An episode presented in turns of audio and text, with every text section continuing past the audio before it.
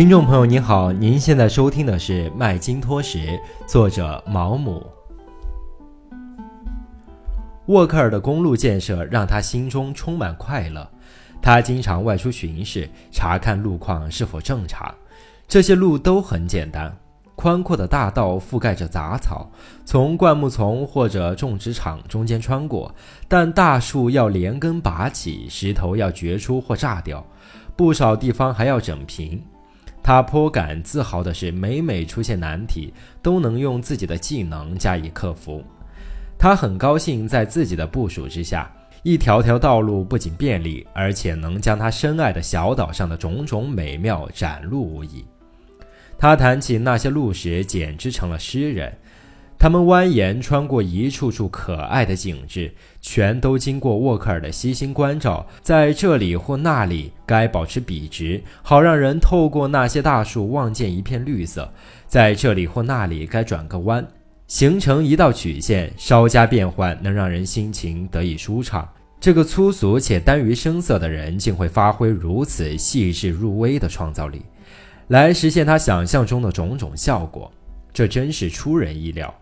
修路时，他就像一个技艺高超的日本园丁，总部也提供了帮助，但出于某种奇怪的自负，他只花了其中一小笔。拨给他的一千英镑中，上一年他只花掉了一百。他们要钱做什么？他厉声说：“他们会去买那些没用的破烂儿，都是那些传教士留给他们的。”不是出于什么特殊原因，或许是他自己施政节俭感到骄傲，要拿他的效率跟阿皮亚官方的种种浪费做法抗衡。他让当地人为他干活，付出的工钱几乎是象征性的一点点。就是因为这个，他最近跟村里发生了争执，现在他们的头面人物来这儿找他了。族长的儿子在乌波鲁岛待过一年。回来就告诉村里人说，阿皮亚的公共劳务付给他一大笔的工资。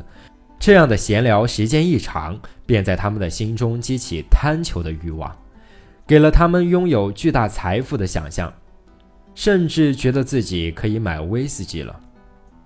那东西很贵，因为岛上有条法律规定，不允许卖给当地人，要买就得付双倍于白人的价钱。他们想要巨大的檀香木箱存放他们的宝物，想要香皂和罐装鲑鱼，还有卡纳卡人宁愿出卖灵魂来换取各种奢侈品。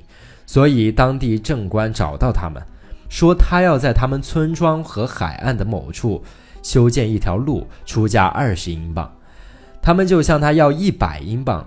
酋长的儿子名叫马努马。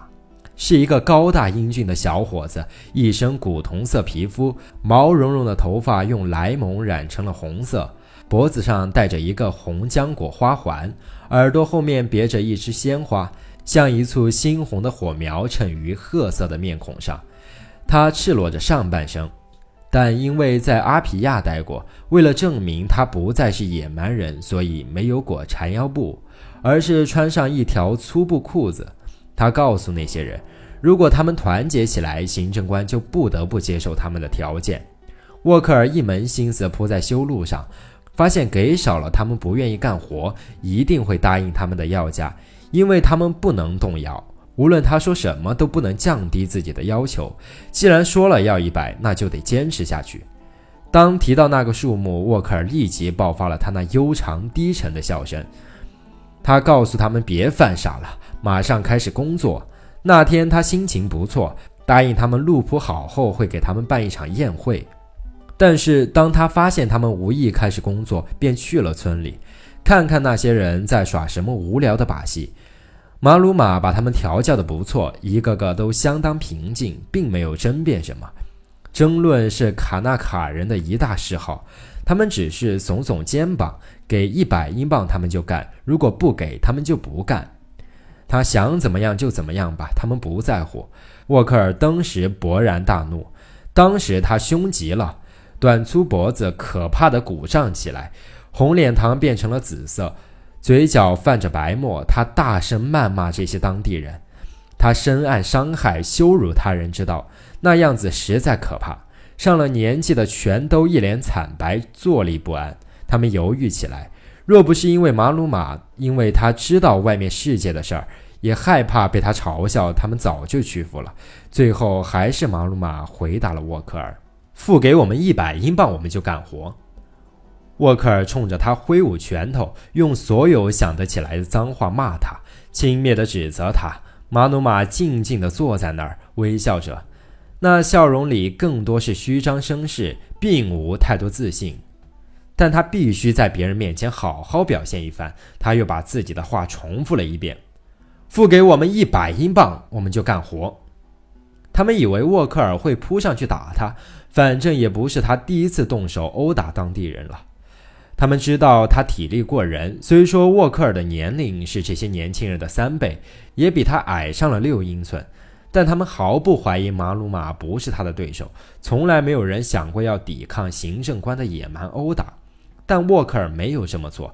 他嘿嘿笑了几声：“我不打算跟你们这一帮傻瓜浪费时间。”他说：“再商量商量。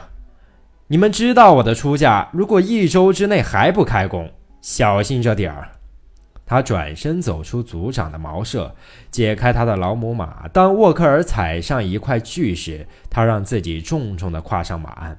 通常都一位年长者紧紧抓住另一侧的马蹬子，这动作在他与当地人的关系中很有代表性。